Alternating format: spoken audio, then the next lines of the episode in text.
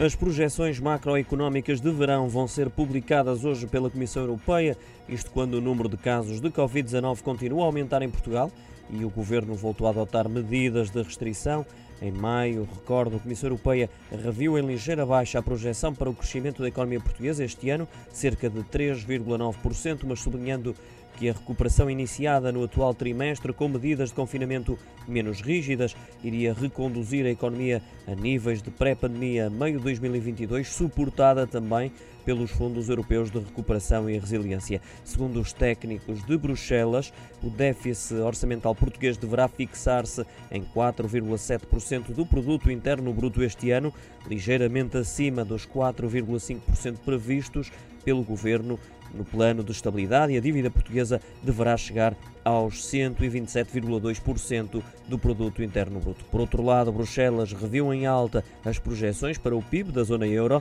projetando um crescimento de 4,3% este ano.